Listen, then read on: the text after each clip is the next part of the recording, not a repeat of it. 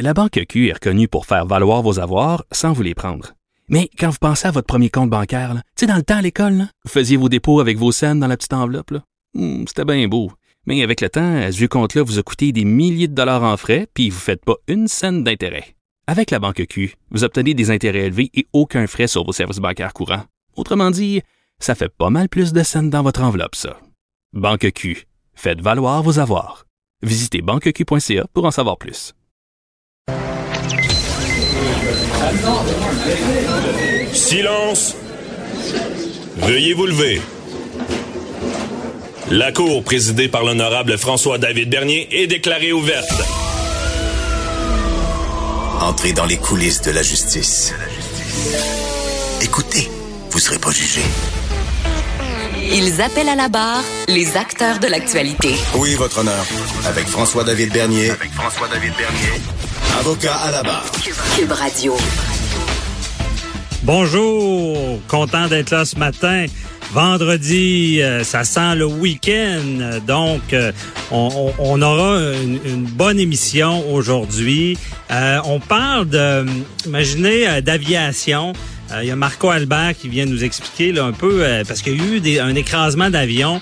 Quelqu'un a survécu et euh, on veut savoir comment ça se passe. Euh, Il y a Wa- Walid et Jazzy qui viennent nous faire une revue d'actualité euh, judiciaire de la semaine criminelle. Matt Sharon Otis nous parle de c'est les déménagements, 1er juillet, donc on n'a pas le choix d'en parler aujourd'hui.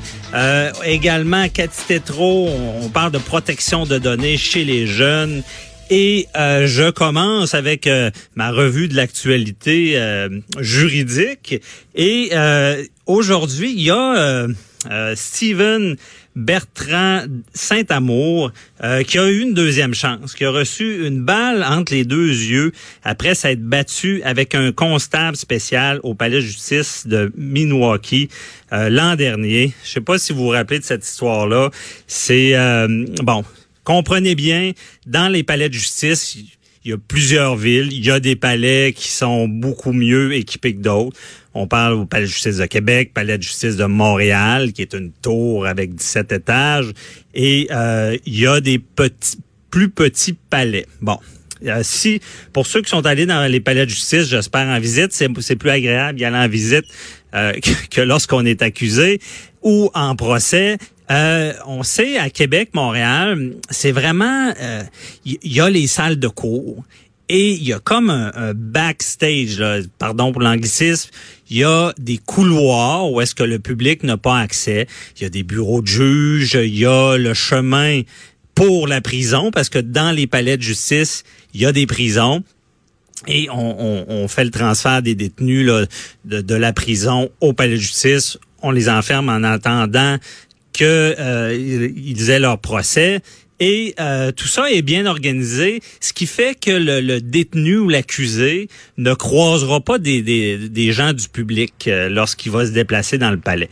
Il va arriver par une porte spéciale, le box, il on va faire le procès, il va retourner euh, escorté par les, les agents, euh, les constables spéciaux qu'on les appelle. Mais là, à Milwaukee, c'est plus petit, on se promène euh, dans les couloirs normales, c'est moins bien organisé. Et il y a quelqu'un qui se met à faire du grabuge, euh, vraiment euh, à être menaçant. Puis on sait les constables spéciaux, c'est les policiers du palais de justice. Donc, il, y a un constable spécial qui intervient, il y a des agents de sécurité. Et le pire arrive parce qu'il y a une altercation. Puis ce qu'on sait, c'est que lorsque quelqu'un, euh, que ce soit un policier ou un constable spécial, euh, lorsque euh, il sent sa vie menacée, c'est tout le temps la ligne à dire ben quand est-ce que j'interviens ou pas. Et dans ce cas-là, ce qu'on apprend, c'est que le, le détenu était menaçant, dangereux et violent. Et le policier, à un certain moment, s'est fait donner un coup et pensait s'évanouir. Il pensait s'évanouir, perdre conscience. Donc, ces gars-là, excusez, ils veulent rentrer à la maison. Ils ont souvent des familles. Le constable spécial a pris son arme, a tiré une balle entre les deux yeux du jeune. Bon, le drame, la mère était proche. Donc, on se demande pourquoi c'est arrivé. Et là, euh, le, jeune, miraculeux, le- miraculeusement, j'ai de la misère à dire le mot un matin, euh, survit à tout ça. Euh, c'est une bonne chose. Il y aura certaines séquelles. Mais quand même, au final, on se rend compte que lui, il a commis un méfait. Il est en cours et le juge lui donne une seconde chance en disant euh, c'est terrible ce qui t'est arrivé, mais on, espère que tu vas prendre la leçon.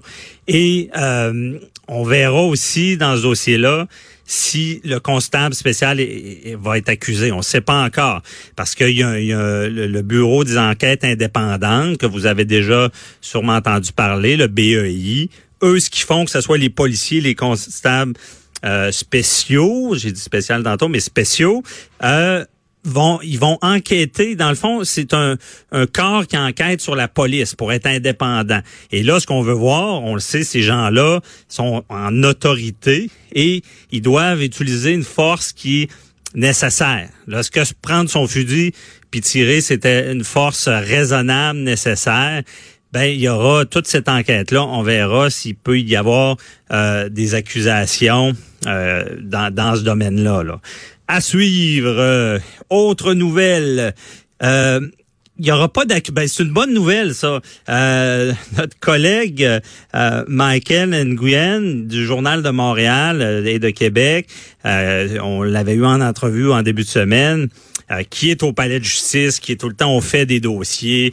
il est sur le front, on peut dire, en matière de justice, pour nous informer, nous dire ce qui se passe dans les palais. Et euh, imaginez-vous donc, le Conseil de la magistrature croyait qu'il avait eu des données illégalement. Euh, ça a dû être stressant pour lui parce que on a saisi ses ordinateurs et pour vérifier s'il n'y avait pas manigancé quelque chose pour avoir de l'information qui n'était pas accessible. Donc, euh, ça aurait pu être une accusation criminelle heureusement content de, de, de, lire la nouvelle ce matin.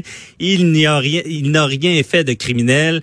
Euh, vraiment, euh, c'est à propos d'une vidéo d'une juge euh, qui était dans le stationnement, qui était pas contente après un agent de sécurité, et cette vidéo là était ressortie, puis le Conseil de la magistrature avait enquêté et on se demandait si, dans le fond, si ce vidéo-là avait été pris d'une manière illégale. On se rend compte au final que sur Google, Google c'est pratique et à peu près tout, euh, on pouvait avoir le vidéo et euh, heureusement aucune accusation pour notre collègue.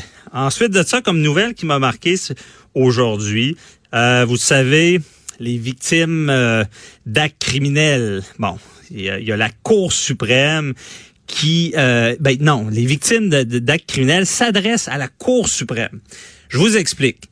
Euh, vous savez qu'au ben, au Québec, lorsqu'on est victime d'un acte criminel, c'est un drame dans notre vie. Hein. On, des fois, on banalise ça, mais que ça soit des, des agressions, euh, euh, toutes sortes de violences qui, qui est causée, bon, vis-à-vis un individu ou vis-à-vis vis-à-vis sa famille, ses proches, euh, qui vont, euh, on, l'a vu des fois, il y a la perte de, d'un enfant euh, et on va indemniser les victimes. Bon, les victimes qui peuvent être les parents. Et là, il y a toutes sortes de débats avec ça parce que l'IVAC, des fois, c'est long avant d'avoir d'être indemnisé.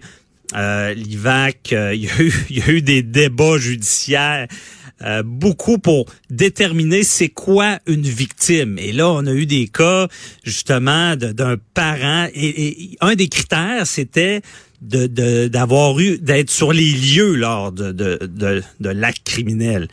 Et on a eu des parents qui apprenaient à la télé le meurtre de leur enfant et au départ, on disait ce n'est pas des victimes. Ben voyons, ben voyons. Je veux dire, les médias le disent, c'est comme si vous y étiez. Imaginez, imaginez-vous, vous êtes un parent, vous apprenez la mort de votre enfant euh, à la télé et euh, c'est vraiment un drame. Il y a eu ces débats-là. Maintenant, ce qui se passe à la Cour suprême, c'est qu'il y, y, a des victimes qui disent on, on a une indemnisation. Des fois, ben, on, perd un peu nos repères. il y en a qui, finissent avoir besoin de, de, l'aide sociale. Et euh, avec euh, l'aide sociale, on sait c'est un aide de dernier recours. Mais là, ce qu'on sait, c'est que lorsqu'on est indemnisé par euh, l'IVAC, ça va être déduit de, de notre chèque euh, d'aide sociale. Donc c'est un peu euh, c'est un peu problématique et ben problématique, c'est peut-être pas le bon mot. Honnêtement, je veux dire, quand vous êtes euh, à terre et que là, vous rentrez tout dans le système administratif, euh, ça doit être terrible. Et, on se demande, ben, OK, vous avez de l'aide sociale de dernier recours et quand même, on veut vous enlever euh, d'autres argent, un chèque pour... donc, elle est où l'indemnité parce que on a été une victime d'actes criminels? Donc, c'est vraiment problématique et euh, ça sera à suivre qu'est-ce qui se passe devant la Cour suprême. Mais euh, on, moi, je pense que dans la logique, je vous fais une analyse, là, euh, dans la logique, ça n'a pas d'allure. Parce que dans notre société, à quelque part, il y, a, y a ben, on, on, met de l'argent à, à bien des places, mais moi, tout ce qui touche l'humain, c'est certain que c'est dans l'ordre des priorités, quelqu'un qui a été agressé, c'est des séquelles. On le sait, c'est euh, vraiment c'est un choc post-traumatique d'avoir été euh, attaqué, euh, d'avoir vécu un acte criminel. Et ça, il y a des histoires qui sont troublantes. tu sais, imaginez, votre vie va bien, bon, vous avez une vie qui, qui est organisée, et cet événement-là qu'on on va pas, on prévoit pas se faire qu'il y ait quelqu'un qui nous attaque, nous agresse. Je veux dire, on peut pas penser à ça. Et ça arrive et ça, vient vraiment nous, nous affecter, nous, nous détruire. Par après, c'est dur reprendre le dessus. Et on, se retrouve, dans le fond, avec des problèmes financiers ajoutés à ça, parce qu'on n'est plus capable, l'exemple, on n'est plus capable d'aller travailler, on est en dépression, euh, un, un choc post-traumatique, et vraiment, on est à terre, il faut trouver de l'argent pour se relever et je l'ai dit tout à l'heure, d'arriver puis de devoir, par exemple, euh, aller devant un tribunal, poursuivre. On sait que c'est dur, euh, c'est très difficile d'aller devant la cour. Heureusement, il y a des, certains avocats qui prennent le dossier à pourcentage pour aider, mais c'est problématique. J'espère que, que, justement les règles seront euh, resserrées puis qu'on on, va on va comprendre que c'est une indemnité qui sert vraiment à aider ces victimes-là à se relever pour redevenir des bons citoyens. Donc, euh, euh, au retour, on parle d'aviation. Vous avez vu dans les nouvelles, il y a eu des avions, ben, il y a eu un accident d'avion où est-ce que la personne a survécu. Euh, donc, j'en parle avec Marco Albert euh, qui nous explique tout ça, comment ça fonctionne. Vous êtes à l'écoute d'Avocats à la barre.